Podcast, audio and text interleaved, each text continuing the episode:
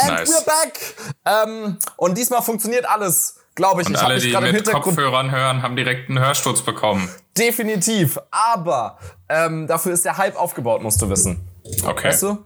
Ähm, entsprechend, ja, äh, die Leute haben vor allem jetzt Hörsturz, weil diesmal unser Setup stimmt, beziehungsweise mein Setup stimmt. Ich quatsch Ja, wir nicht sind in meinen nach, Laptop. äh, weiß ich, wie viele Wochen mal wieder im normalen Setup. Ich glaube, wir haben, wir ha- haben wir zwischen meinem Urlaub und meinem Trip nach Berlin eine Folge aufgenommen. Ja, Eine ja, äh, Jahr oder eine. so, die, die Ja. normal lief. Aber erst war ich im Urlaub, dann, äh, dann äh, war einmal normal, dann waren wir in Berlin und dann warst du im Urlaub und das war dann. Äh, Ja, da ist immer alles so ein bisschen rudimentär, aber Ja. ähm, naja, wir, wir, wir müssen machen nächstes Wochenende so auch, als- mal wieder gucken, ne? Ja, wir müssen nächstes Wochenende auch wieder gucken. Und das Wochenende drauf bin ich auch wieder unterwegs. Nice. Da sehe ich zumindest zu, dass ich mein, dass ich mein, mein Mikrofon auf, äh, aufgeladen habe. Dann sollte das ungefähr so klingen, wie es normalerweise klingt. Das Ähm, hängt dann ja eigentlich nur vom Raum ab. So. Ja, und das Wochenende darauf habe ich auch wieder Besuch, aber immerhin in Berlin. Also, ähm, Dann ist ja, Ja, eigentlich normal. Das ist ja normal. Okay, ja. Dann, dann Ja. sollte alles normal sein. Egal. Äh, das heißt, wir können uns darauf vorbereiten auf ganz, ganz viel mittelmäßigen Stress. Es ist natürlich kontextlos. Wir lassen uns natürlich nicht stressen, weil das ist, das ist, ansonsten bringen wir auch den falschen Vibe rüber. Und ähm, dann könnt ihr euch nicht so entspannen. Also ihr könnt euch sowieso nicht entspannen, weil ich einfach zum, An zum Beginn dieser Folge einfach laut geschrien habe. Du kannst mir aber mal den Link zu dem Ansteckmikro schicken, dann kann ich es vielleicht nächste Woche äh, mir bestellen und nächste Woche mitnehmen. Dann kriegen wir vielleicht die äh, That's funny. Den, den Soundqualität, wenn wir dann irgendwo im Hotelzimmer sitzen und das aufnehmen, kriegen wir die Soundqualität vielleicht einigermaßen hin. wir, te wir teilen uns ein Hotelzimmer und einer muss sich ins Bad setzen. Nee, ich glaube, das geht mit diesen Ansteckmikros eigentlich, wenn man, äh, wenn man sich gegenüber sitzt. ja, Wir dann, können ja dann, mal kurz testen dann. dann, darf, dann darf ich wieder zur Begrüßung nicht schreien, aber naja. ja, dann musst, du- musst du mal reden wie ein normaler Mensch, das doch gut. Ey, Naja, äh, an der Stelle herzlich willkommen zu Kontextlos Folge 24, glaube ich.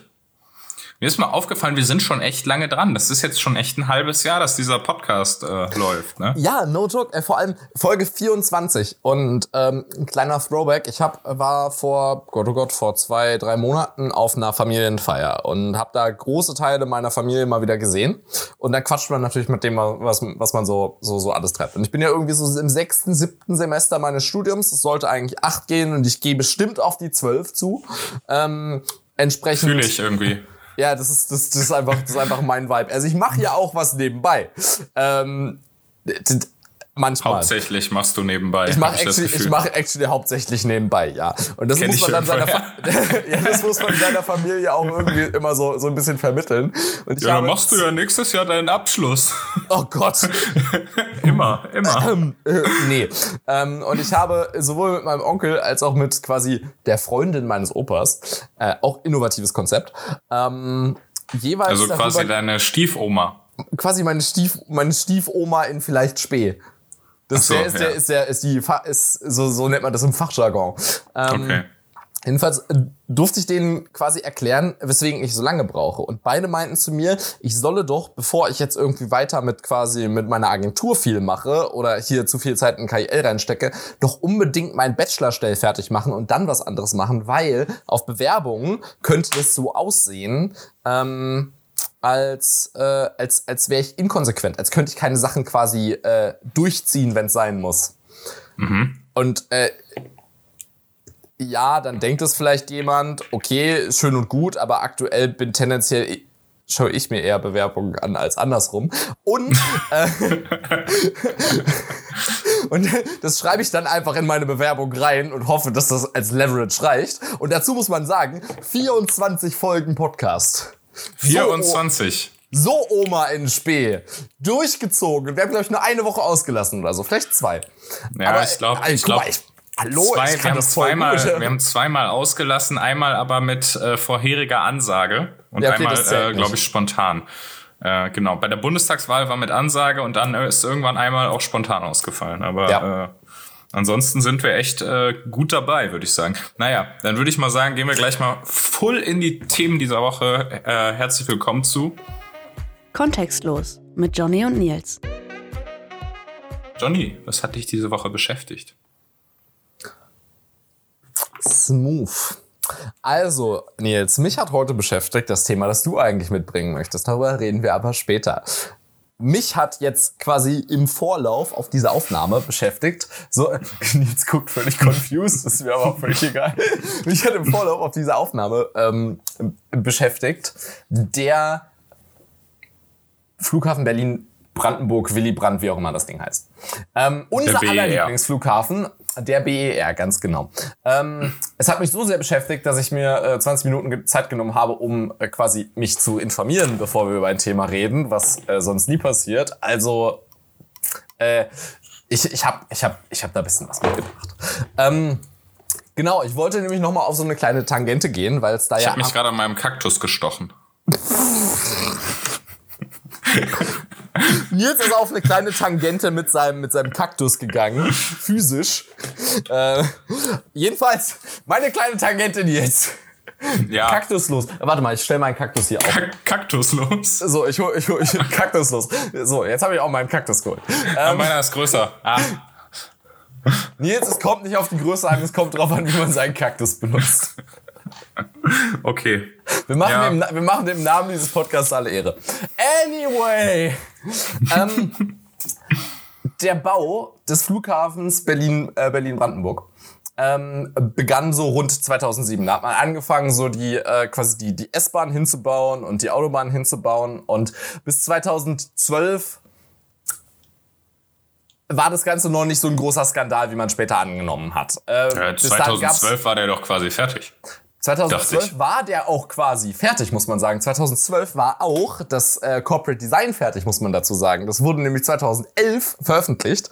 Bis heute natürlich nicht angepasst, was lustig ist, weil man normalerweise ein Corporate Design alle fünf Jahre spätestens eigentlich anpasst. Ja, das haben sie dann doch äh, auch Tegel und äh, Schönefeld äh, dann, dann Gen- genau, das haben, sie, übergestülpt. Ne? das haben sie auch Tegel und Schönefeld über, übergestülpt, weil sie quasi die Sticker schon für alle Fahrzeuge hatten. Und das heißt, Tegel und Schönefeld standen für irgendwie fast, äh, fast zehn Jahre überall lauter, ähm, lauter quasi äh, so, so die, diese Treppen, die man an die Flugzeuge stellt und die ganzen kleinen Autos, mit denen man die Sachen durch die Gegend kutschiert, da stand überall BR drauf. Ähm, so in der Hoffnung, man könnte bald alles rüber, äh, alles rüber kutschieren. Weil Aber die gut, alle zur gleichen Flughafengesellschaft gehörten. Ganz genau. Ähm, obwohl die einen quasi in Berlin sind, die anderen, also Ja, das Halt Land nicht mehr. Brandenburg und die Stadt Berlin sind ja auch beide daran beteiligt. Ja, Genauso wie genau. die Bundesrepublik Deutschland. Wichtiger Fakt dazu, irgendwie äh, die Bundesrepublik Deutschland ist, glaube ich, zu 37 Prozent daran beteiligt und zu 26 Prozent äh, Berlin-Brandenburg, nee, andersrum. Also zu, zu äh, 26 Prozent äh, der Bund und äh, Berlin-Brandenburg zu 37 Prozent. Äh, das sind die, sind die Anteilseigner an, am, am Flughafen. Was Jeweils. Auch, jeweils, was auch, was auch wichtig ist. Ähm, Weil das ein staatlicher Flughafen ist, also Genau. Sozialismus. Also es ist, es ist Sozialismus, aber das erklärt deswegen, der auch so gut funktioniert bis jetzt. Also im Sinne von, dass er nicht insolvent ist. Ähm, die Sache ist nämlich, der, ab Wenn, da, wenn das 2012, der Maßstab ist für gut funktionierende Das ist- Flug. der Maßstab ist, du kannst da hin, also äh, die, die Türen gehen auf und du kannst da hingehen und dann setzt du dich irgendwann ein Flugzeug und dann fliegst du weg. Wenn du Glück hast. Wenn du Glück hast, das funktioniert nämlich aktuell nicht so richtig. das ist auch der ganze Aufhänger für diese Geschichte. Aber ich muss weiter mit meinen, mit meinen krassen Trivia-Fakten machen. Okay, weiter, 2012 weiter, weiter. hat das Ganze angefangen, sich so ein bisschen zum Ska- Skandal zu entwickeln. Also es gab quasi äh, die ersten Tests so, ja okay, funktioniert der Flughafen nachts, funktioniert der tagsüber, können da Leute reingehen, können die wegfliegen, bla bla bla bla bla. Ähm, das ist schon zehn Jahre her. Ähm, bis dahin war die Bilanz so für äh, die, die zu Skandalen angeregt hat, zum Großteil, dass es 250 Verletzte während der, während der Bauarbeiten gab und vier Tote. Ähm, quasi Brandenburg als Baby-Katar, großes Kino. Wie ist denn Ähm, das passiert? Also, Das ist eine gute Frage. Wahrscheinlich schlecht isolierte Kabel, die irgendwelche Leute erschlagen haben, würde ich jetzt mal annehmen. Aber so, also dem, ich frage ich frag mich halt jetzt gerade, ist das äh, ein, also liegt das noch im Rahmen des äh, normalen äh, Risikos, weil 250 Verletzte bei dem kompletten Bau eines neuen Flughafens, weil eine Verletzung ist ja jetzt auch, wenn Davon du waren 200 schwer. okay, das ist das ist viel und äh, vier Tote kommt mir nämlich auch viel vor, aber ich frage mich halt wirklich, weil ich kenne da natürlich keine Zahlen, Also es wurde, ob das nicht im Rahmen von solchen Großbaustellen noch im äh, Bereich des äh, normalen Risikos liegt. Ich würde sagen, anderswo wahrscheinlich schon. In Deutschland jetzt eher nicht. Es wurde bei Wikipedia sehr betont. Okay, weil also 250 kam mir nämlich persönlich jetzt echt nicht viel vor, weil es verletzt ist ja auch, wenn, wenn Also- du dir meinetwegen irgendwie den Hammer auf den Fuß fallen lässt. Ja, genau. Bist du ja auch verletzt, ist ja auch ein Arbeitsunfall nee, dann. du trägst ja Stahlkappenschuhe. Ja, okay, dann haust du ihn dir auf die Finger, meine Güte, aber Hm. Ja, äh, dann wie auch du immer. wahrscheinlich wirklich verletzt. Ja, es, also es, wurde, es wurde einigermaßen betont, aber das Aber Arbeitsunfälle auf Baustellen sind nicht, sind nicht absolut ausgeschlossen Nee, nee, auf sind dieser nicht- Welt, sind, wollte ich sind damit nicht, sagen. Sind nicht absolut ausgeschlossen. Aber es ist Ähm, viel. Okay. Ja, ganz genau.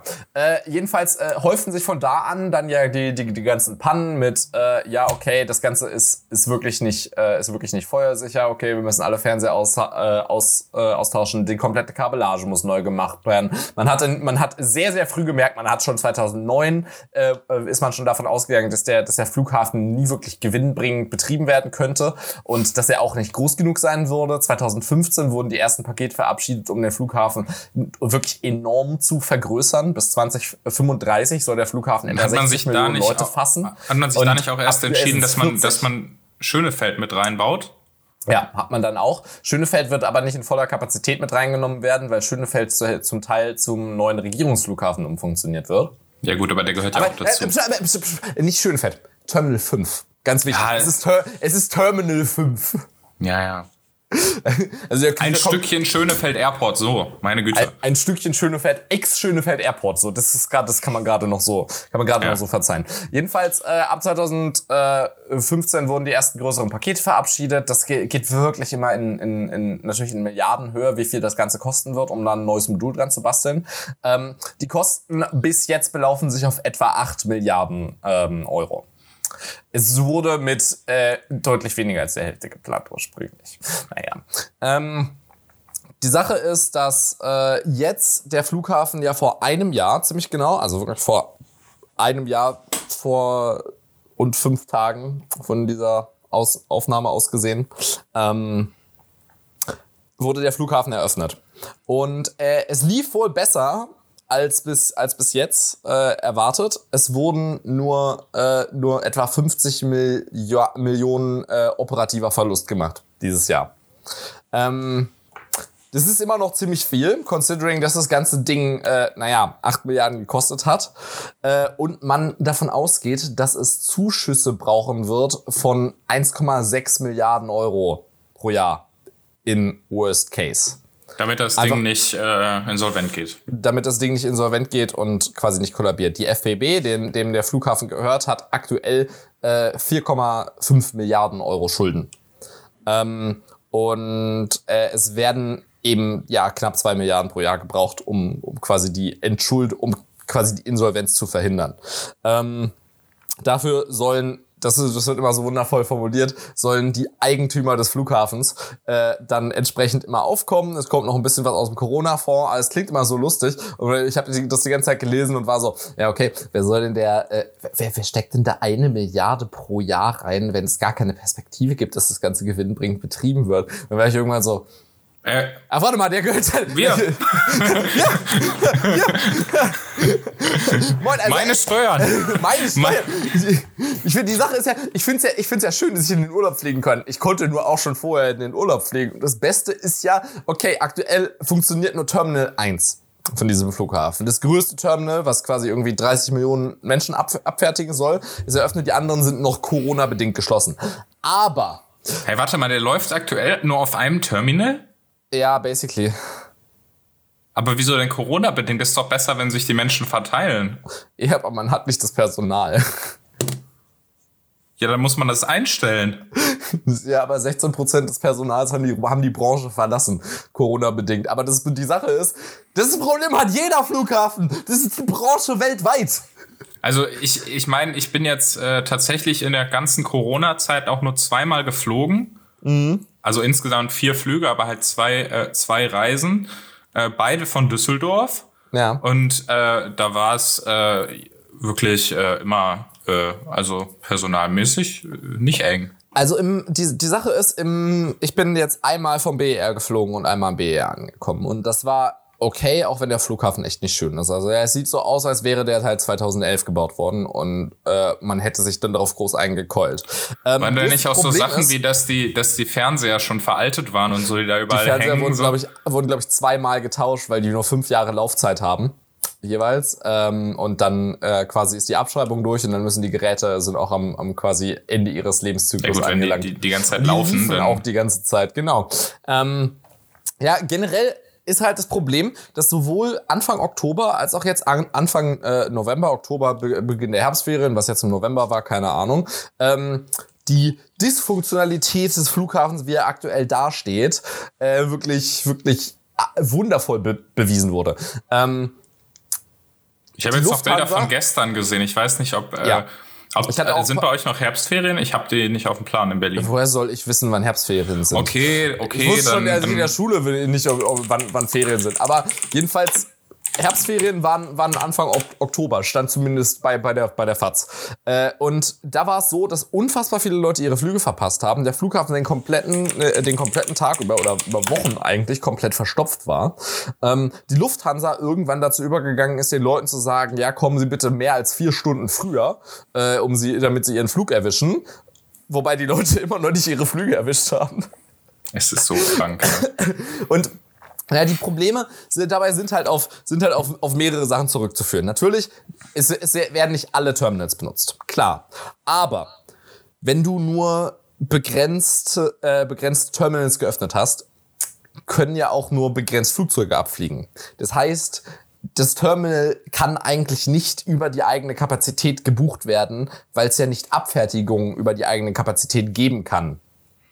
Ja. Das heißt, er, er, er krankt schon an seiner eigenen Kapazität auf jeden Fall. Selbstverständlich Ja, aber das hat auch man an doch auch Jahr, Personal. Jahr, Jahre und Jahrzehnte schon erzählt, dass der Flughafen zu klein ist, zu klein geplant ist, oder genau. nicht? Es ist nämlich alles wirklich klein, gepla äh, klein geplant. So, Zumal man dann ja noch äh, also Tegel Park- dicht gemacht hat. Ja, Park, Parkebenen für Flugzeuge und Landebahnen und so wurden immer erweitert. Aber die Gebäude an sich erweitern ist natürlich schwierig, wenn du schon den Bebauungsplan äh, fertig hast. Landebahn bauen ist aufwendig, aber das kriegst du noch irgendwie gewuppt. Jetzt ist es aber so, das fällt auch auf, wenn du durchläufst. Also das ist mir wirklich aufgefallen, als ich, das, als ich jetzt das erste Mal dort war.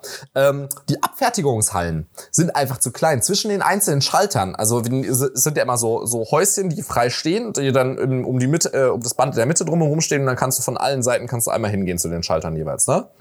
Ähm, wenn du so eine große Abfertigungshalle hast, basically. Ja, ich habe mir diese, Und- ich habe das jetzt auch nur auf Fotos gesehen. Ich war ja noch nie da, aber ich habe mir mal diese Halle angeguckt. Das sieht für mich schon so dysfunktional gebaut aus, so von den von den Laufwegen, weil das Ding ist, ich kenne sonst Flughäfen immer so.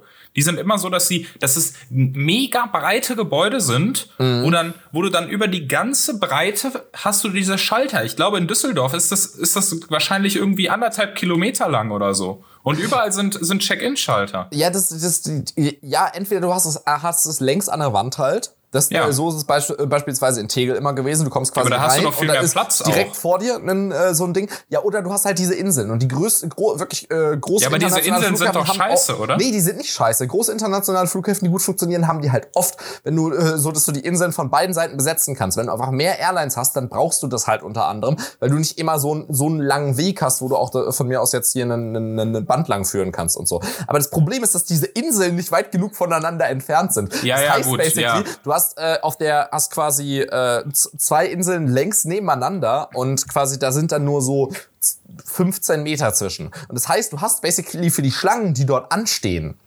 15 nur Meter Platz. Nur, ja, 15 Meter 7,5 Platz Meter Platz. 7,5 Meter auf beiden Seiten, aber du musst in der Mitte theoretisch noch Ja, durchkommen. aber so eine Schlange ist, so eine Schlange ist doch, ist doch immer, ist doch bei einem normalen äh, EU-Urlaubsflug schon äh, 30 Meter lang. Definitiv. Locker. Und jetzt überleg mal, anderthalb Meter Sicherheitsabstand etc. Ja, ja. pp. Also du hältst natürlich immer, so- immer ein bisschen Abstand am Flughafen von den, von den anderen Leuten allein, weil, weil du Gepäck mit dir rumflie rumfliegen hast und so. Aber trotzdem, es reicht halt wirklich vorne und hinten nicht. Dann ist es so, dass sich Leute, die jetzt dort waren, das ist mir auch schon aufgefallen, als, als, als äh, ich von dort geflogen bin, es gibt keine Beschilderung. Die Beschilderung ist, ist völlig unzureichend, weil die so waren, ja, es sieht ja besser aus, wenn wir weniger Schilder benutzen. Weißt du? Je Ich- ich mehr hab- Schilder ich hab- am Flughafen, desto besser, ey. ich habe, also du kannst natürlich auch übertreiben, so äh, hier Schönefeld war manchmal ein, ein Touch too much, fand ich. Also dass es verwirrend war mit quasi Schildern neben Werbung und so, die zu nah aneinander sind und es ein bisschen Ja, verwirrend gut. wird. Aber ich habe ich hab zwischendrin, ich habe echt lange gebraucht, um ein Klo zu finden, zum Beispiel. Als, Mhm. äh, als ich geflogen bin. Also, also echt, echt lang, weil die einfach nicht lang genug im Voraus ausgeschildert waren und dann immer so Dead Zones hast, wo quasi weder vor dir noch hinter dir irgendwie die nächste Toilette wirklich ausgeschildert ist. So hat es zumindest auf mich gewirkt. Und äh, ich meine, okay, war Also eigentlich musst du von, eigentlich musst du von überall äh, überall ein Schild zur nächsten Toilette sehen und du musst überall ein Schild äh, zum nächsten Raucherraum sehen und du musst überall ein Schild, äh, wenn du noch draußen bist, ein Schild Ga- zu den Sicherheitskontrollen sehen. Genau, oder zu den richtigen Gates, etc. Ja. Und ähm, dann geht's quasi äh, weiter damit, dass äh, bezüglich Platz vor den Sicherheitskontrollen, das ist das, was am meisten aufgefallen ist. Ich würde, ich, ich schätze jetzt mal grob, aber ich glaube zwischen quasi den, ähm, den dem Sicherheitskontrolleingang, den, den, den ich und mein Kumpel benutzt hatten, ähm, und der Außenwand dann äh, sind, liegen so ungefähr sechs Meter oder so. Und das sind, sind glaube ich, vier Kontrollschalter.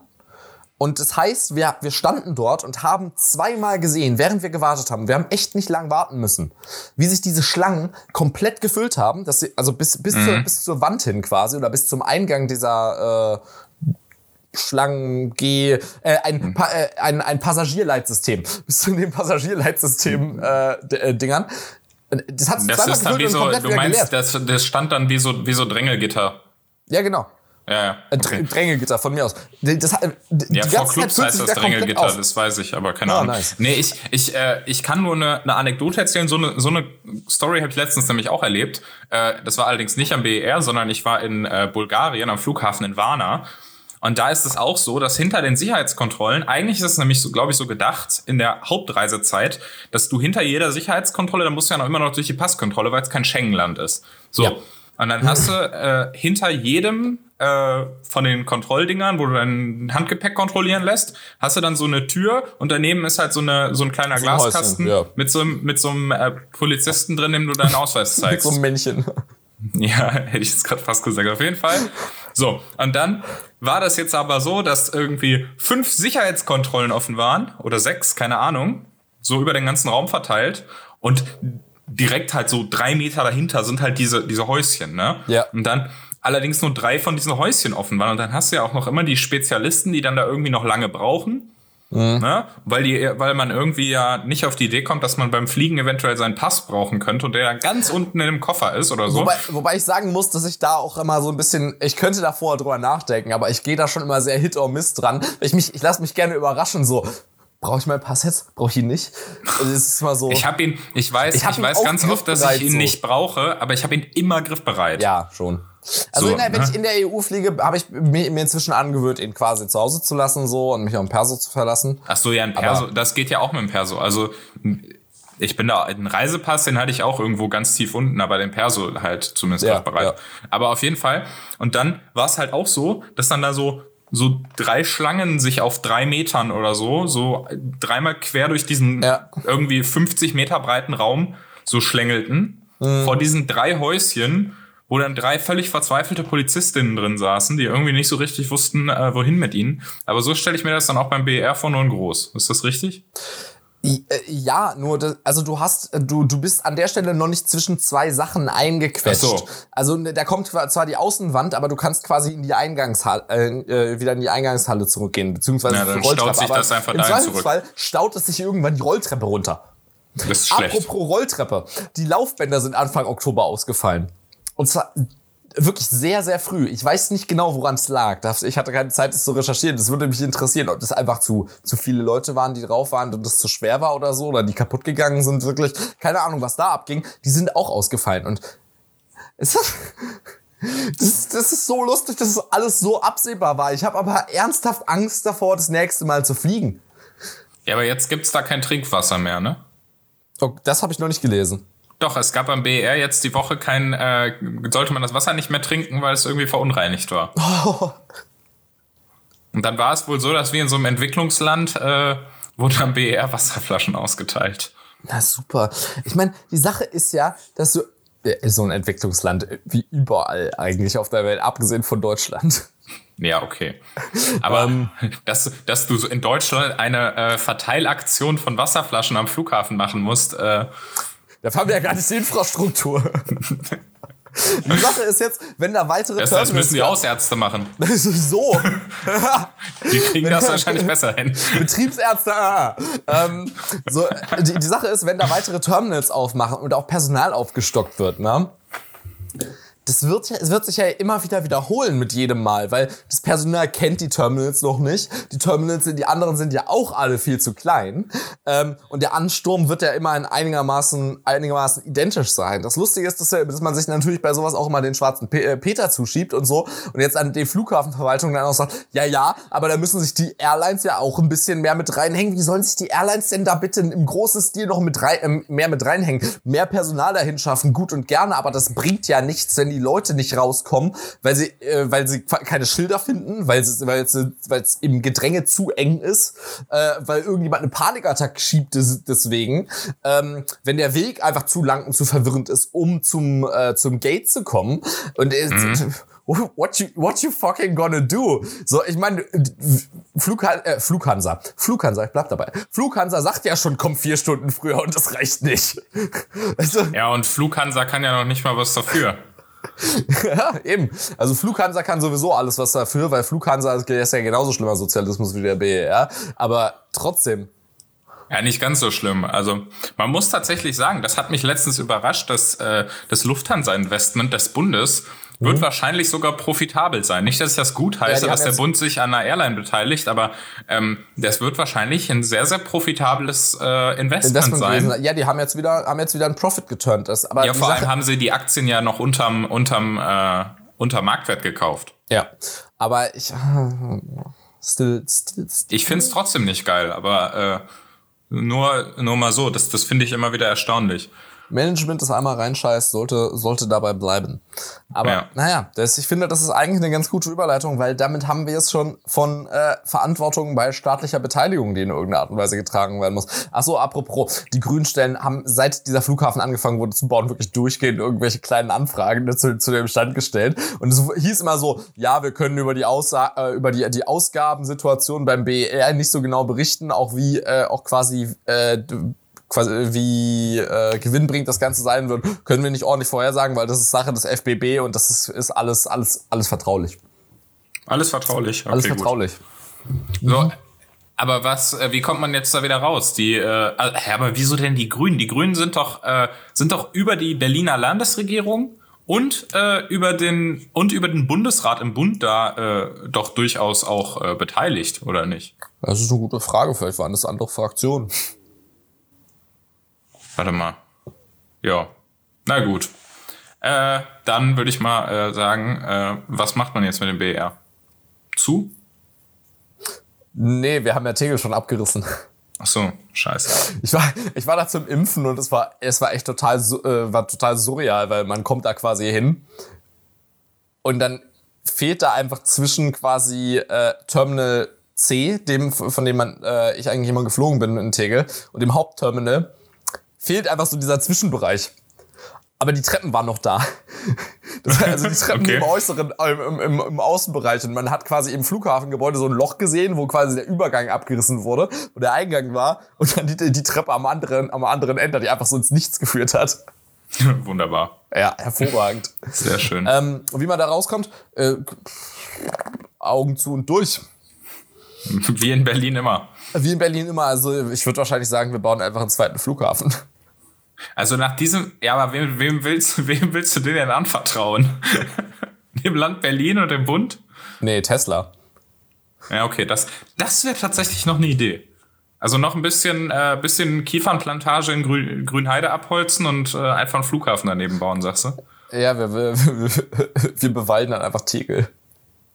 Ja, das, das könnte man machen. Ich glaube, es gibt schon Tegelerwald, actually. Wir, wir bewalden den BER, ja. Wir können auch, ja, aber jetzt mal im Ernst, könnte man, e nicht, könnte man nicht auf dem Tempelhofer Feld ein paar Bäume pflanzen, wenn man es schon nicht bebaut? Da ist schon ein kleiner Wald drauf, actually, auf dem ja, Tempelhofer Feld. Aber ein, aber ein größerer Wald, weil ich meine, das hat doch jetzt von diesem ganzen Kaltluftgedöns, was immer erzählt wird, nicht mega viel Einfluss, glaube ich. Nee, und nicht. Das, und es ist doch auch CO2-mäßig eine sehr, sehr gute Sache. Nee, das wäre, glaube glaub ich, in Ordnung. Aber die Leute sind so, ja, ich brauche hier mal einen freien Raum, weil da kann ich Drachen steigen lassen. Ja, kann ja noch Raum freilassen. Also ich meine, das Tempelhof, das also Tempelhofer also, Feld ist ja jetzt nicht so ganz klein. Nils ist immer noch völlig davon beeindruckt, wie groß das Tempelhofer Feld ist. völlig flasht vom Tempelhofer Da Feld. sieht man auch mal, wie groß diese Stadt eigentlich ist, ne? Ja, das ist schon, also das ist schon richtig riesig und allein wie man, wenn man einfach, du musst ja nicht mal eine komplette, so eine komplette Ringbebauung machen. Allein wenn du dir, dir ein oder zwei von diesen Seitenflächen nimmst und da einfach mal Wohnblöcke draufstellst. Ja, aber mit ist- mit sieben, acht Etagen. Das, Das, ist, aber, das, ist aber wie, riesig. das ist aber wie mit Bäume pflanzen, not in my backyard. Und du vergisst zwei, äh, 22 Meter Maximalbauhöhe in, in, in, in Berlin. Also sieben, acht äh, Stockwerke, ja, ja. ja, da Jörg- gibt's doch wohl noch eine. Flughafenfeuerwehr, oder? Ähm, ja, die wurde übrigens auch 2012 eröffnet am BER. Das ist ein Fakt, der wirklich in meinem, der in meinem Kopf für immer drin bleiben wird. Dass es seit 2012 eine Flughafenfeuerwehr, aber keinen Flughafen gibt. Ja. Also den Wunderbar. Flughafen gab's ja schon, aber der wurde halt nicht beflogen oder benutzt, weil er nicht funktioniert hat. Was lustig ist wie jetzt. Ja. So, ich glaube, da, Übrigens, haben wir nur absolute Monopolisierung. Es gibt quasi keine unterschiedlichen Bäcker in diesem Laden. Es gibt nur quasi nur einen Bäcker, dessen Brezeln halt überall immer genau gleich viel kosten und immer genau gleich aussehen. Und das ist sehr befremdlich. Hä, das, das finde ich scheiße, weil ich finde, an, an Flughäfen ist es super wichtig, dass man so ein, so ein bisschen Konkurrenz hat, weil da gibt's immer so, also ich muss sagen, ich, ich genieße das immer sehr. Ich meine, ich trinke gerne so einen überteuerten, äh, so einen überteuerten Flat White am Flughafen. Mhm. Flat White aus dem Grund, dass man mehr Kaffee für sein Geld bekommt. Ja, Nils aber und ich haben das festgestellt, dass es unser, dass es irgendwie unser, unser beider Go-To-Kaffeebestellungs-Ding ist, wenn wir, wenn, wenn wir unterwegs sind. Äh, Ja. Eben aus besagtem Grund. Äh, Auf jeden Fall. Na, du, weißt du, so in Düsseldorf zum Beispiel hast du am Flughafen äh, echt äh, recht verschiedene äh, Cafés und äh, so Bäcker und whatever. Und das finde ich eigentlich äh, immer sehr angenehm, wenn man da so, so ein bisschen durchtun kann. Da sieht man ja, auch hier, da war ich schon mal und keine Ahnung. ja. Finde ich irgendwie immer ganz nett so. Nee, das äh, war bis, bis, bis, bis, bis dato leider nicht sonderlich merklich am BER. Also gegen den Bäckereien Großkapitalismus. Gegen den Bäckereien-Großkapitalismus. Äh, also äh, gehört ja auch, ist ja quasi eine, sta eine staatliche Bäckerei, großes Kino. Ja. So, äh, wollen wir vom, von der, äh, vom Flugzeug zur Schiene kommen? Ja, der, der, der, der schöneren Alternative, der entspannteren Alternative, der schnelleren Alternative, wenn man vier Stunden vorher zu seinem Flug kommen muss. Der Ja. äh, günstigeren Alternative, der Alternative, die besser für die Umwelt ist. der, der günstigeren Alternative. naja. Ähm, okay. Ja, dann, äh, ich wollte nämlich diese Woche mal äh, über die Deutsche Bahn reden, mit dem Anlass, dass jetzt rauskam, dass äh, Grüne und FDP äh, vorhaben, die Deutsche Bahn mal so richtig zu zerschlagen, was ich geil finde. Ähm, denn es ist ja nun mal so, dass wir natürlich irgendwie aus Klimagesichtspunkten so eine kleine Art Verkehrswende vor uns haben. Und dass es sinnvoll wäre, wenn die Bahn gerade innerdeutsch deutlich attraktiver ist, als von äh, Frankfurt nach Berlin zu fliegen. Definitiv. Bahnfahren ist ja auch eigentlich gar nicht so scheiße. Nee, ich muss sagen, ich hatte jetzt, äh, ich bin ja jetzt äh, vor zwei Wochen, war es vor zwei Wochen? Ja, war vor, ja, zwei, vor zwei Wochen, Wochen. Bin ich nach Berlin gefahren und zurück und bin da mit der Bahn gefahren und hatte äh, sogar tatsächlich Glück, dass sich die äh, Verspätungen in Grenzen gehalten haben, abgesehen mal davon, dass äh, ich einen Tag später hingefahren bin als eigentlich geplant, weil die Bahn wegen Sturm ausgefallen ist. Aber da muss man ja sagen, Ja, aber ich da die, 24 Stunden Verspätungen sind noch völlig ja, aber man muss sagen, bei Sturm muss man ja wirklich mal sagen, da kann die Bahn ja jetzt halt echt nichts für. Sollte eigentlich schon so sein, dass sie ein bisschen sturmfester ist, aber Bitte, die sollen mal ihre, die sollen einfach ihre ICEs bisschen an den Schienen befestigen. Ja, aber wenn irgendwo Bäume auf der Strecke liegen, dann äh, fährt da auch kein befestigter ICE drüber. Wieso Naja, machst du so einen Schneepflug vorne dran? Es ist jedenfalls ist es so. Wie ein Film. ne? Voll, voll Jedenfalls muss ich sagen, ist es so, dass ich äh, wirklich äh, die Bahn dort nochmal sehr äh, schätzen gelernt habe, jetzt aus aktuellem Anlass, weil ich dann aus aktuellem Anlass auch in die erste Klasse umgebucht wurde und das wirklich super, super geil komfortabel war. Also gerade in der ersten Klasse und man man kann ja wirklich in der Bahn einfach hervorragend arbeiten. Jetzt mal, mal abgesehen davon, dass das Internet nicht gut ist, aber ansonsten, wenn alles glatt läuft, so wie es laufen soll, das heißt, dein Zug kommt einigermaßen pünktlich, du bekommst deinen äh, reservierten Sitzplatz und dann sitzt du da einfach vier oder fünf Stunden, äh, kannst da in Ruhe chillig arbeiten und dann äh, kommst du an deinem Ziel an. So, das äh, muss ich sagen, finde ich eigentlich nicht schlecht so. Und das ist deutlich komfortabler, weil wer mal versucht hat, im Flugzeug zu arbeiten, ich äh, finde das im Flugzeug immer sehr, sehr unchillig. Dann sitzt du da wie in so einer wie in so einer Sardinenbüchse. Ja, wie so ein mit- T-Rex. Vor allem dann, dann hast du jedes Mal auch Angst, dass, äh, dass irgendwie in den nächsten zwei Minuten dein, dein Laptop irgendwie den, diesen komischen Plastiktisch da abbricht. Mhm. Und äh, keine Ahnung, und dann hast du auch irgendwie Angst, dass er dir gleich irgendwie beim nächsten bei der nächsten Mini-Turbulenz ins Gesicht fliegt oder so. Ja, also, also ich habe ich hab schon mal im Laptop, äh, im, im Flugzeug irgendwie so versucht, bisschen am Laptop was zu machen, aber es geht echt nicht gut, muss ich Also sagen. die Zeit, die ich am Laptop im Flugzeug arbeite, hält sich auch wirklich immer im Grenzen. Also das hat sich bis jetzt noch immer auf so zwei bis drei Stunden maximal irgendwie beschränkt, weil äh, quasi die, die Position, die man einnimmt, auch einfach unbequem ist. Ja. Ich bin jetzt äh, die letzten Monate viel Bahn gefahren und das wird jetzt auch einfach weiterhin anhalten. Ähm, und ich, ich krieg's jedes Mal als der Main Character, der ich bin, natürlich einen, Tisch zu ergattern, auch ohne Reservierung. Das habe ich halt nicht nötig, sondern man holt sich das einfach. Kann ne? das sein, dass du dir nie, nie einen Platz reservierst in der Bahn? Mach ich, mach ich nie und ich krieg immer einen Tisch. Also dann fährst du vielleicht einfach zu den, äh, zu den richtigen Zeiten. Das kann Nö, natürlich mittlere sein. bis hohe Auslastung steht da, eigentlich, steht da eigentlich immer, aber ich steige halt meistens in den Städten ein, wo, äh, wo viel zugestiegen wird. Dann muss man früh genug rein, dann sucht man sich einen Platz, dann stellt man sich da breitbeinig vor. Äh, und äh, ja, es hat bis jetzt irgendwie immer erstaunlich gut funktioniert und dann lässt man sich halt darauf umbuchen oder macht das mit seinem scheiß Comfort-Check-In. Oder man benutzt auch, was auch geht, du benutzt gar nicht den, den, äh, den, den Check-In über, überhaupt erst, sondern gehst beispielsweise in so ins Familienabteil. Im Familienabteil gibt's Einzelplätze, ähm, wo du quasi alleine sitzt und du einen Tisch, äh, du einen Tisch für dich hast. ist absolut insane. Da kannst du zwar nicht selbst reservieren, aber wenn du da sitzt, dann sitzt du da ja. Ja, ja. Und wenn ihnen das jemand anderes reserviert hat, dann äh, that's, that's, that's your spot. Also ja, so arbeiten geht in der Bahn echt super, auch wenn es mit dem Internet manchmal wirklich problematisch ist. Ich habe jetzt beispielsweise, wenn man, wenn man Keep It Liberal direkt als Beispiel nimmt, ähm, wir haben in unsere, in der Cloud, die wir benutzen, um zu schreiben, haben wir unser Schreibprogramm mit integriert. Ähm, und so letztes äh, Review und letztes Editing findet dann meistens da drin statt. Das Internet im ICE hat oft nicht ausgereicht, um das zu laden. Das heißt, Ja, beziehungsweise um es stabil zu halten, ne? ja, so dass es auch teilweise immer wieder abgebrochen ist, so dass man dann Mhm. da rausfliegt, was ein bisschen nervig ist. So, ich habe dann alles irgendwann wieder in Word rein, rein, rein kopiert und habe da ein bisschen gehofft. Also das nervt noch, aber wenn das ein bisschen besser funktioniert, dann ist das auf jeden Fall sehr komfortabel. Die Sache ist bloß, es ist immer noch so teuer. Es ist immer noch so Ja. teuer Bahnfahren oft. Also ich habe eine Bahncard 50, die sich jetzt auch viel viel rentiert hat. Aber äh, bevor wir über die Zerschlagung der Bahn reden, möchte ich noch mal kurz anmerken, dass ich der Meinung bin, dass die Bahn das das Rückgrat des des äh, des öffentlichen Personenverkehrs äh, in jedem Land sein sollte, in dem zumindest topografisch einigermaßen möglich ist, äh, und ein ordentliches Bahnnetz aufzustellen. Und ich meine, wenn das in fucking Japan möglich ist, dann ist es auch in Deutschland erst recht möglich.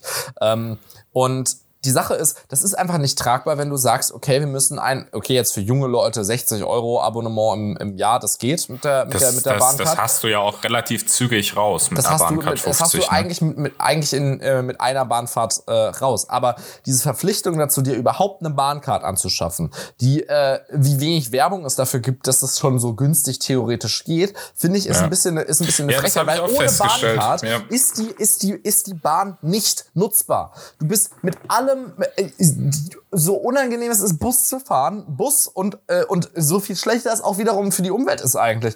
Busfahren ist immer günstiger, Fliegen ist auch oft günstiger dann an den Stellen und so.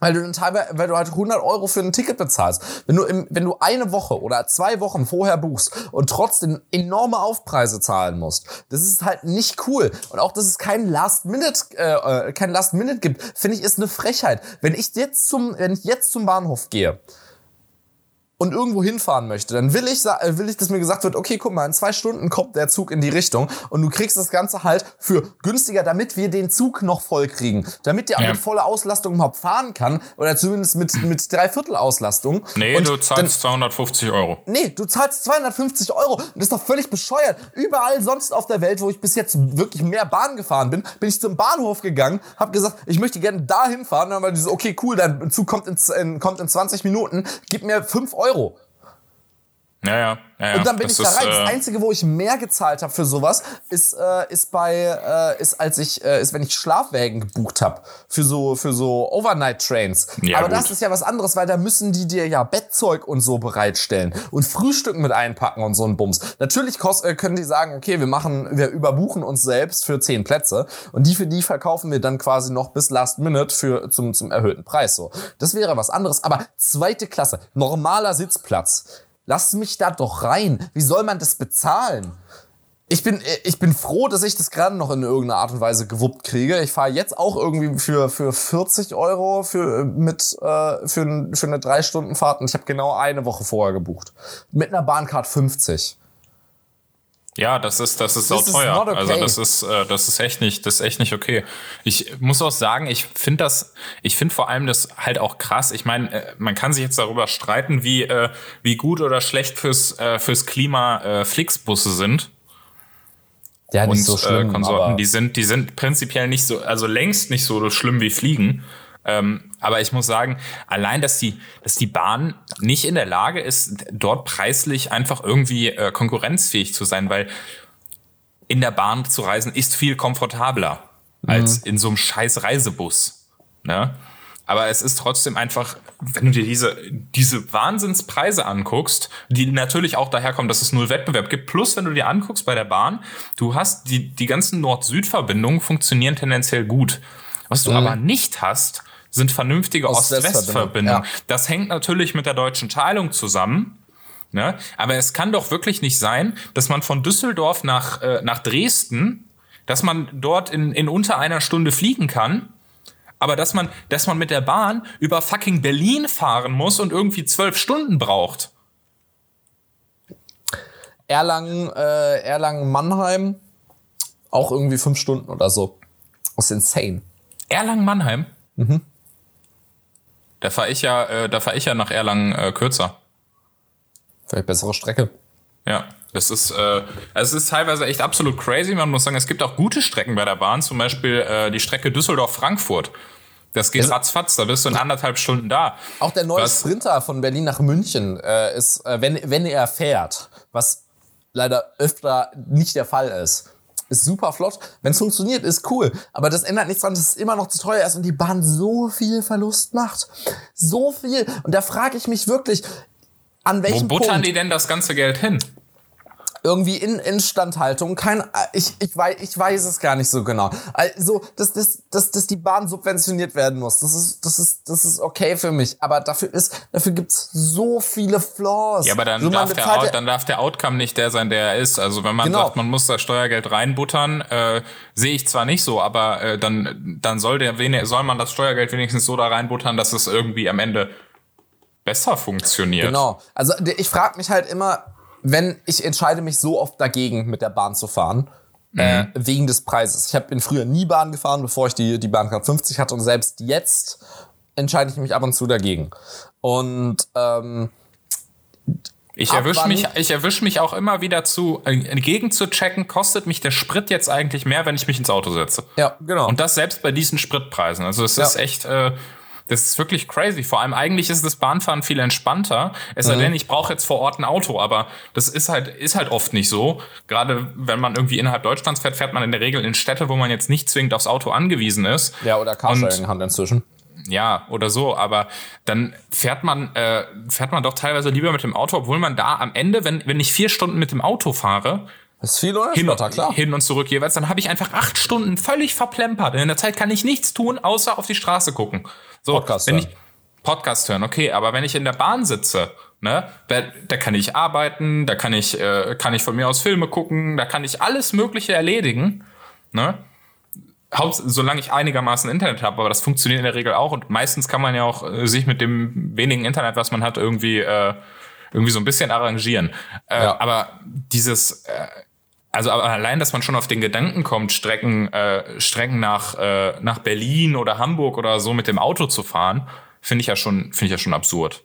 Ja, ist es auch. Und ich frage mich halt wirklich, ab wann ist es so, dass die Preise einfach so inhibitiv sind, dass die Bahn dadurch äh, unlukra also unlukrativer wird, ähm, weil du halt Preise hast, die so hoch sind, dass du weniger Leute mitnimmst, würdest du quasi mehr äh, Auslastung äh, hinkriegen, wenn du die Preise senken würdest und damit, damit quasi äh, generell mehr äh, operativen Gewinn machen. Also es gibt keinen operativen Gewinn, aber you know.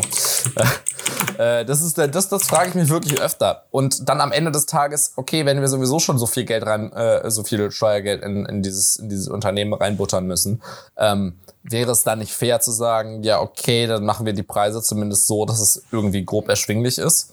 Ich habe war jetzt bis jetzt in der Situation, dass sich irgendwo Flixtrain angeboten hat und die müssen ja wohl noch siffiger sein als als sowieso schon angenommen. Ja, vor allem brauchen die äh, brauchen die ja auch ewig. Also mit dem Flixtrain mhm. bist du ja bist du ja auch deutlich länger unterwegs, wenn die Bahn pünktlich ist. Ja. Also das ist halt auch der Punkt. Äh, mit dem Flixbus, mit dem Flixtrain, äh, die sind die sind wohl äh, die sind auch etwas länger unterwegs, aber die gehen in der Regel. Ja, sind ja einfach nur alte abgekaufte. Äh, ja, alte abgekaufte aber das ist wohl das Problem ist bei denen, glaube ich, dass die einfach äh, auch wiederum. Das liegt aber auch wieder daran, dass wir auf der Schiene keinen vernünftigen Wettbewerb haben, dass sie natürlich von der von der Bahn gegenüber den Deutsche Bahnzügen irgendwo dann äh, immer zweitrangig sind in den in den Bahnhöfen und so. Ja.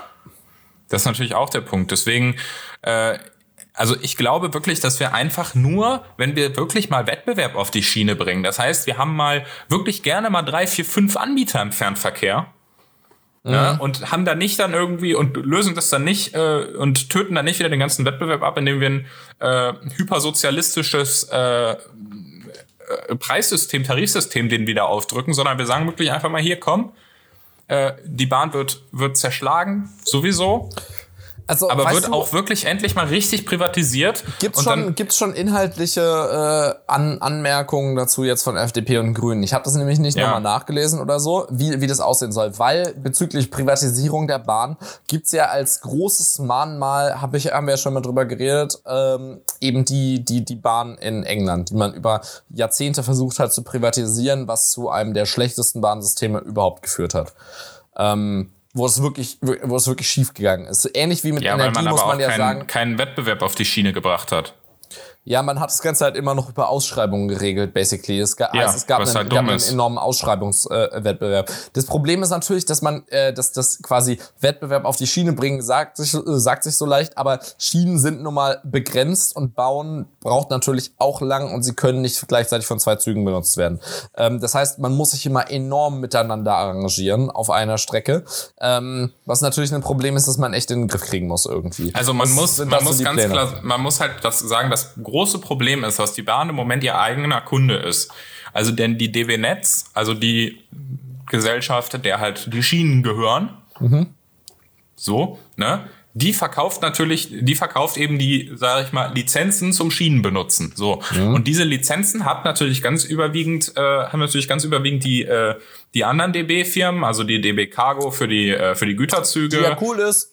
Die äh, die Fernverkehrsgesellschaften, die Regio, die S-Bahn so, und so weiter. Mhm. Ne? Und dann hast du natürlich noch die äh, diese einzelnen kleinen Regionalbahnen.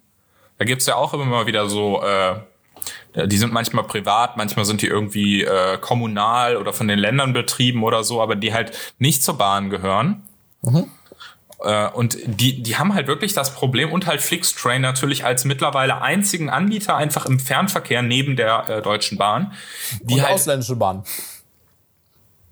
Ach so, ja. Aber die halt am Ende wirklich einfach äh, von diesem waren von dieser Monopolstellung der äh, Deutschen Bahn einfach erdrückt werden und mhm. dementsprechend ist da gar, da gar kein Wettbewerb entstehen kann. Deswegen natürlich ist dieses Schienennetz ein äh, ein natürliches Monopol. Es gibt keine keine Möglichkeit konkurrierende Schienennetz zu schaffen. Das das wird nicht funktionieren. Ja, das ist ja? way, way too expensive. Ja, und der Platz ist auch irgendwo begrenzt, ja. ne? Deswegen, das ist, das ist natürlich ein Punkt. Und ob man dieses Monopol jetzt staatlich oder privat haben will, ich bin ja immer noch der Überzeugung, ein privates Monopol ist besser als ein staatliches, aber das ist, das ist aber am Ende egal, weil wir haben am Ende auch staatliche Straßen und trotzdem kommt man irgendwie noch, noch von A nach B mit dem Auto. Ähm, das Ding ist aber halt, wenn du auf der Schiene einfach mal vernünftigen Wettbewerb machst, ne, wo dann irgendwo auch mal ein, auch mal ein Preisdruck entsteht. Mhm. Gegeneinander, weil ich habe das Gefühl, aktuell die Deutsche Bahn die, die sieht sich nicht wirklich als Konkurrent zu, zu Eurowings zum Beispiel. Oder nee. zu Flixbus. Die sehen, die sehen sich nicht als Konkurrent, sondern Also die sehen werbe, sich einfach. werbetechnisch ja, aber nicht, äh, nicht quasi äh, operativ. Nee, also das nicht, ist, das ist nicht die sehen, die sehen, erkennen das nicht als einen Markt an, aber das ist, es, es ist aber eigentlich de Mhm. facto einer, weil für mich als Verbraucher ist ja nicht die Frage, ist ja nicht die Frage, äh, fahre ich jetzt mit der Bahn von Düsseldorf nach Berlin oder mit dem Flixtrain, sondern für mich ist ja eigentlich die Frage, fahre ich zum Flughafen oder fahre ich zum Bahnhof oder setze ich mich in mein Auto? Ja. Ne, das ist ja, das ist ja in erster Linie die, äh, die Frage, die ich mir stelle. Und dann, dann gucke ich halt, okay, was kostet der Flug, was kostet das Bahnticket, egal ob jetzt Flixtrain oder Dings. Und was und äh, äh, vergleich dann noch mal so, was wird oder überschlag mal, was würde ich mich, mich jetzt der Sprit kosten bei 1,75 äh, pro Liter. Ja. Ne? Und dann sehe ich am Ende halt oft, okay, ich habe irgendwo eine Bahncard 25 und dann komme ich vielleicht irgendwo bei allem ungefähr gleich raus und die Bahn ist am Ende das komfortabelste und vielleicht äh, bin ich dann aber auch einfach bereit für den Komfort etwas mehr drauf zu zahlen. Ja. Ne? Aber mit dem, oder aber zum Beispiel, dann gibt's halt auch so Strecken, wo du halt sagst, okay, der, der Flieger ist einfach das deutlich günstigere Verkehrsmittel. Gerade wenn du kurzfristig buchst, hast du halt häufig einfach in, beim, beim Fliegen, hast du halt gerade in den, in den wenigen Tagen davor, hast du oft dann Glück, dass du irgendwie noch ein, äh, Ja. wenn du einen Flieger erwischt, der jetzt nicht mega ausgebucht ist, wenn du jetzt vielleicht nicht am Montagmorgen oder am Freitagnachmittag fliegst. Also für das Geld, wenn, wenn, ich, wenn ich spontan wohin fahren möchte, relativ spontan, sagen wir eine halbe Woche, ne? Eine halbe Mhm. Woche äh, äh, mit der Bahn in ein fünf Stunden entferntes Ziel fahren möchte. Äh, was, was so, ja, das ist, ist halt schon, schon, schon, schon weiter weg, aber so, dass man sich auf jeden Fall mit dem, mit dem geringeren Hassel zum Flughafen, äh, als zum Flughafen fahren und so, ist auf jeden Fall konkurrenzfähig, würde ich sagen. Ja, man hat halt Da oft ist beim Flughafen muss man halt Günstiger. Ja, Das man hat beim Flughafen günstiger. natürlich immer diese, diese Opportunitätskosten zum Flughafen zu kommen, weil Flughäfen einfach im Gegensatz zu Bahnhöfen nicht in der Regel nicht sind, mitten klar. in der Stadt sind. So, Ja. das heißt, ich muss immer, also wenn ich jetzt nach Düsseldorf zum Flughafen fahre, dann dauert das von mir aus äh, ungefähr, ja, keine ganze Stunde, knappe Stunde oder so. Mhm. Ja, brauche ich zum Flughafen. Und natürlich, wenn ich äh, nur, nur zum Hauptbahnhof muss, geht das natürlich schneller. Ja. Ja, das ist natürlich der Punkt. Ich meine, das ist jetzt natürlich auch individuell immer sehr unterschiedlich, aber auch am, gerade am Ankunftsort hat man das halt oft, dass man irgendwo in der, in der Stadt untergebracht ist. Mhm. Ne? Aber sie, und halt nicht am Flughafen. Es sei denn, man legt es natürlich drauf an, das geht natürlich auch. Aber Wobei äh, wenn ich eine Stadt sehen will, dann, dann gehe ich halt in der Regel irgendwo in die Innenstadt. Äh, wobei man dazu sagen muss, dass äh, quasi Flughafen-Shuttles, also egal ob es jetzt Busse sind oder ob es jetzt äh, Bahnen sind, in Deutschland ist es, ein- glaub- ist es glaube ich, einfach nicht so der Fall. Aber die sind normalerweise, sind deren Anbindungen sehr, sehr gut. Das heißt, natürlich verplemperst du oft 20 Minuten in der, in, extra in der Bahn. Ja, wenn es dafür 20 kommst du Minuten sind, ist es egal, ja. kommst du wirklich sehr, sehr gut ins, ins, ins, ins Zentrum. Und da ist egal, ob ich jetzt an, an Bangkok oder Brüssel denke. Also wenn ich überlege, in, in, in, Berlin haben wir, in Berlin haben wir die noch gar nicht eigentlich. Ja, und als, also in Düsseldorf bist du auch, also vom Düsseldorfer Flughafen zum Hauptbahnhof, das geht auch schnell. Ne? Nur du musst halt irgendwo dann auch, auch noch von woanders anreisen. So. Ja. Und der Punkt ist halt, wenn du jetzt in, äh, in Dresden zum Beispiel, ne, da ist der Flughafen halt voll außerhalb.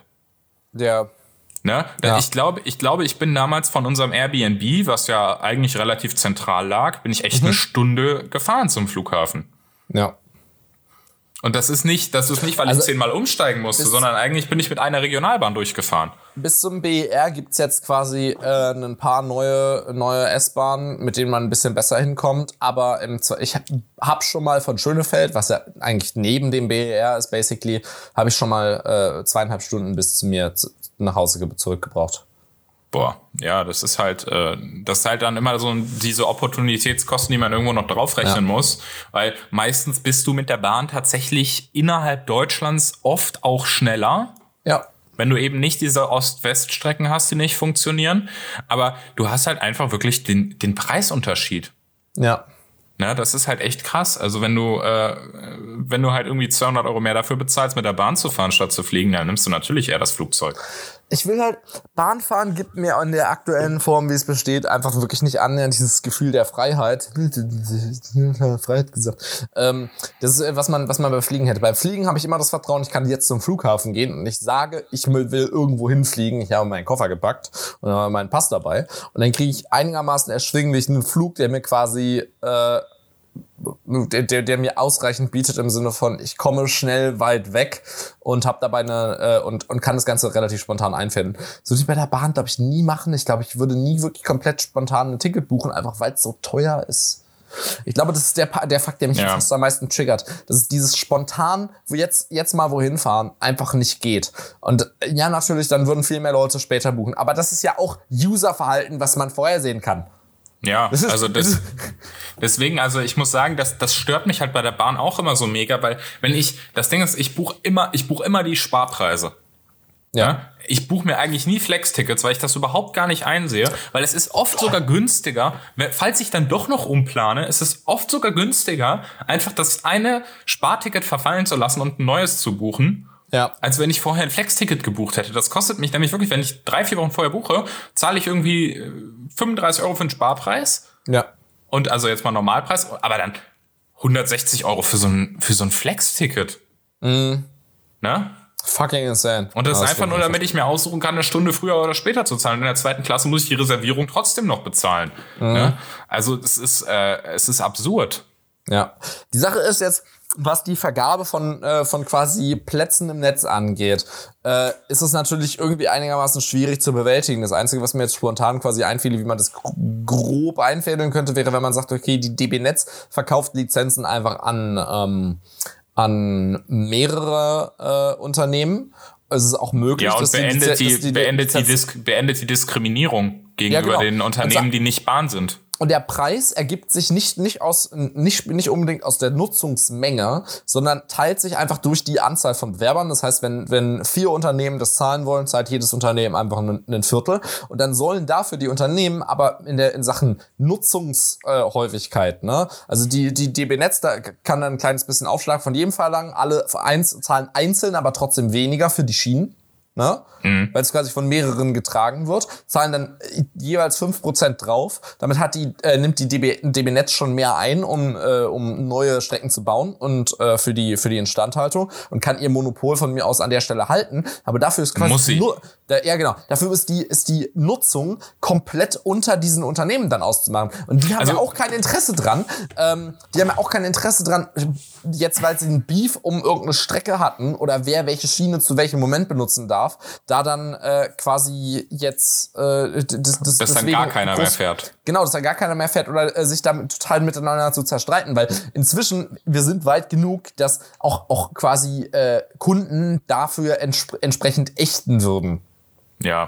Ja, ja. Das, und das heißt, basic, und also was man halt verhindern muss, ist, dass, die, dass diese Ausschreibungskriege, wie es in, wie es in England eben der Fall war, zustande kommen, dass ähm, eine Ausschreibung zu kriegen, die Unternehmen, die sich darauf beworben haben, immer höhere Versprechungen gemacht haben, die unmöglich einzuhalten waren. Das sowohl was Preise anging, als auch was quasi ähm, als auch was, äh, was, was Häufigkeit von, von Bahnen, die fahren und Arten ja, von Bahnen, die halt, fahren und das so Das ist halt dumm, weil damit, damit, damit machst du einfach gelogen. nur, ja, damit machst du halt einfach nur so einen, so einen ruinösen Wettbewerb auf. Genau. So ein völlig, so ein völliges, so einen völligen ruinösen Unterbietungswettbewerb. Das kann ja nicht das Ziel sein, sondern wir wollen ja eine qualitativ hochwertige Bahn die ja. erschwinglich ist, die oft fährt, die verlässlich ist und so weiter und so fort. Das heißt, am Ende musst du natürlich zusehen, dass die, äh, dass die Lizenzen einfach zu vernünftigen Preisen, aber auch in einem gerechten Verfahren vergeben werden. Ja. Ne? Und dann das, dann das quasi Zuverlässigkeit am Ende des Tages belohnt wird. Von mir aus, ne, kann es gerne so sein, wenn sich quasi ein, ein, ein Unternehmen als, als, als Netzbetreiber, ist das richtig? Nee, als Netz, ist, es, ist die DB Netz ein Netzbetreiber oder als ja. Netznutzer? Die DB wenn, Netz ist der, ist der Inhaber der Schienen. Ja, okay, gut. Äh, nee, ich meine, also wenn, wenn quasi ein, ein, ein, ein Schienenverkehrsdienstleister, so. Also einer, äh, der auf den Schienen fährt. Einer, der auf den Schienen fährt. Wenn der quasi einen guten Job macht, das ist, wird wahrscheinlich immer noch so, immer noch schwierig sein, das Ganze wirklich äh, profitabel abzuhalten mit quasi Preisen, die für die breite Bevölkerung erschwinglich sind, wenn du dann noch die entsprechenden Lizenzen zahlen musst und so. Ne? Ich kann mir vorstellen, dass das schwierig sein wird, weil mit sowas haben wir in Deutschland immer große Probleme. Ja, aber ich sag aber mal so, wenn du subventionierst, dann musst du, dann musst du das, dann musst du die Kohle ins Netz stecken und nicht in den Betrieb. Ne, von mir aus darf die Kohle, um, um quasi äh, noch möglich bestehende Verluste auszugleichen, an, anhand von einer bestimmten Formel darfst du quasi Subventionen erfolgs, erfolgsbasiert vergeben, basically. Ach so, Das heißt, nach, dass du ja, quasi, ja. wenn du sagst, okay, wir haben, eine, wir haben quasi eine Preisuntergrenze oder so, weil das ist da, darunter man, verkauft man entweder nur Scheiße und verlässt sich auf die staatliche Subvention. Aber wenn du quasi zu einem zu einem guten Preis äh, Bahnfahren zuverlässig anbieten kannst und kein, keine Streitereien mit den anderen Unternehmen hattest oder so und deswegen Ja, und vor allem pünktlich und äh, zuverlässig bist. Das ist genau ja der Punkt. pünktlich und zuverlässig bist, kriegst du beispielsweise, wenn du einen operativen Verlust gemacht hast zu einem gew- gewissen Part, das dann aus Staatshand ein bisschen mit ausgeglichen. Einfach nur dafür, dass es gut, dass es halt gut lief. Und Ja, klar, gut. du musst dann also das ist jetzt, ist jetzt die Frage. Ich glaube, dass das schon profitabel möglich ist, Mhm. Dort, äh, dort dann eben das, äh, also Schienenverkehr zu betreiben. ja, Ich glaube aber, dass es, dass es im Endeffekt natürlich so ist, je nachdem, wie du jetzt dieses Monopol hast. Also du hast natürlich mehrere Möglichkeiten. Wenn du jetzt, du kannst natürlich wieder dieses, diesen, äh, diese komische Bastard-Privatisierung weitermachen. ja, Ne? Kannst du natürlich, geht natürlich. Äh, äh, also, dass Staat einfach eine Aktiengesellschaft gehört, macht aus meiner Sicht zwar keinen Sinn. Ne? Also entweder verstaatlicht man das Ding wieder, wirklich, von mir aus, und dann äh, kann man halt sagen, okay, dem Staat gehört das Netz. Ja, und dann hat der Staat ja aber auch alle den Hut auf, da, da rein zu investieren. ja, Ja? Und dann äh, muss das Netz so gesehen auch keinen Profit machen. Ne, Es sollte natürlich sinnvollerweise kostendeckend arbeiten, aber dann hast du am Ende diese Nutzungsgebühren. Oder du sagst, okay, du privatisierst das auch. Ne? Es ist natürlich trotzdem ein natürliches Monopol. Das Ding ist nur, das wäre eben halt der Punkt, dass dieses, dieses Netz natürlich immer so arbeiten muss. Also diese Netzgesellschaft, die muss natürlich immer so arbeiten, dass sie irgendwo profitabel ist, wenn sie privatisiert ist. Und das ist eben Ja. der große Vorteil, dass, sie- dass dementsprechend auch diese, diese ganzen Netzgebühren, diese, die wären halt einfach nicht, nicht zu gering, so dass eben nicht mehr investiert werden könnte. Ja. Das ist halt, das ist halt so ein bisschen der Punkt. Wo will man, also in welche Richtung will man da steuern? Das Ding wird staatlich bleiben, da brauchen wir uns überhaupt nichts vormachen. Äh, Das, Nur, das äh, ist vor allem, weil wir, wir haben halt entlegene Regionen, die, äh, wo sich die Bahnstrecken halt niemals, also wo sich das Betreiben von, äh, von, von, von Strecken niemals lohnen wird. Die aber trotzdem eine entsprechende An Anbindung brauchen. Das ist ja das große Problem. Das ist ja, quasi, wenn ja, du das. Ich bin ja immer noch irgendwo der Meinung, dass, dass es keinen Sinn macht, in jedes, in jedes Minidorf einen Bus zu schicken jede Stunde. Das macht einfach wirklich keinen Sinn.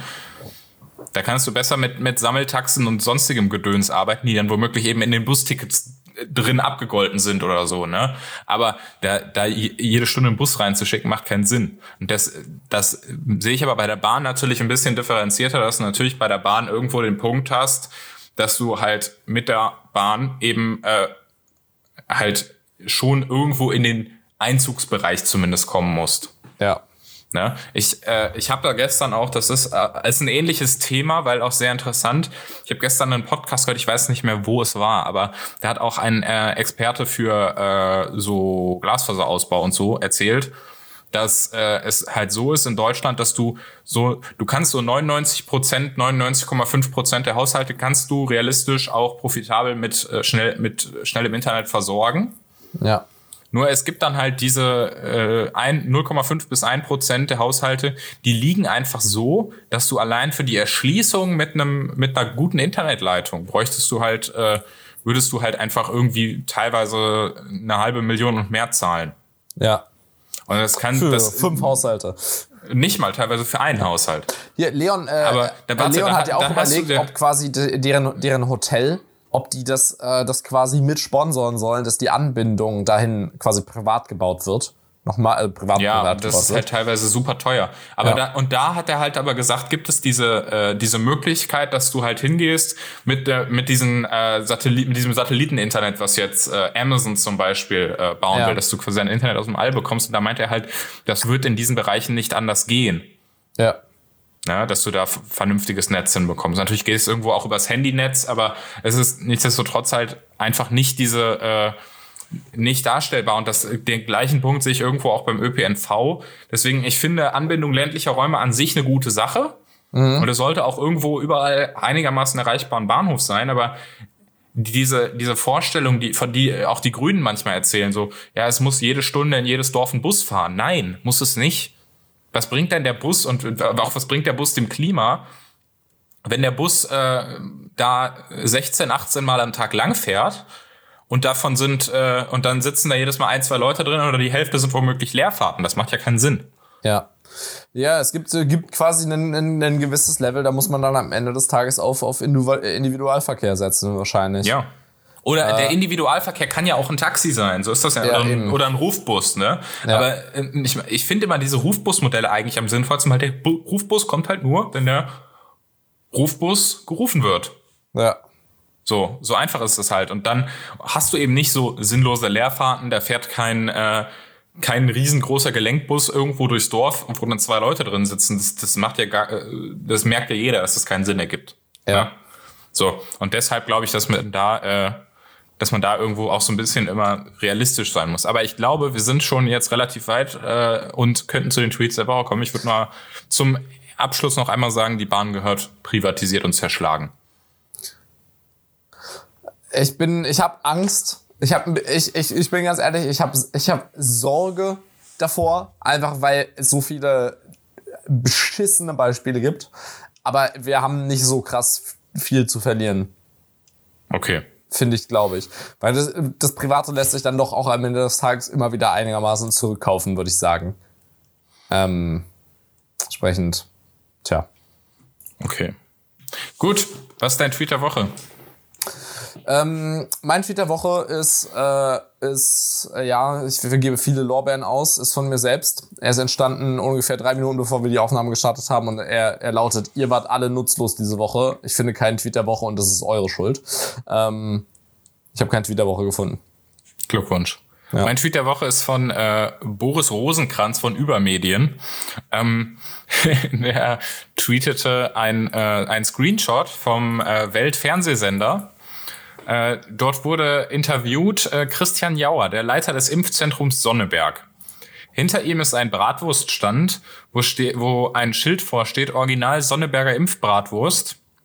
Der äh, das Interview fand wohl statt an Halloween, denn er ist mit mit denn er ist äh, Halloween-mäßig verkleidet und geschminkt.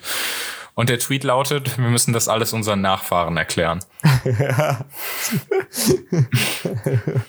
Stimmt, der war gut. Bin großer Fan. Dann äh, würde ich mal sagen, wir sehen uns, äh, ne äh, hören uns nächste Woche wieder. Wir Mit, sehen uns äh, nächste Woche. Wir sehen uns nächste Woche, wir zwei, aber der Rest Ja. hört uns nächste Woche hoffentlich. Ähm, genau. Und äh, bis dahin dürft ihr gerne diesen Podcast teilen und weiterempfehlen. Ihr dürft uns auch gerne auf den Podcast-Kanälen folgen, uns bei Apple Podcasts gerne auch äh, Sternchen dalassen. Und dann äh, schreibt uns gerne auch Mails an kontextlos.keepitliberal.de und dann hören wir uns nächste Woche. Johnny, du hast das letzte Wort.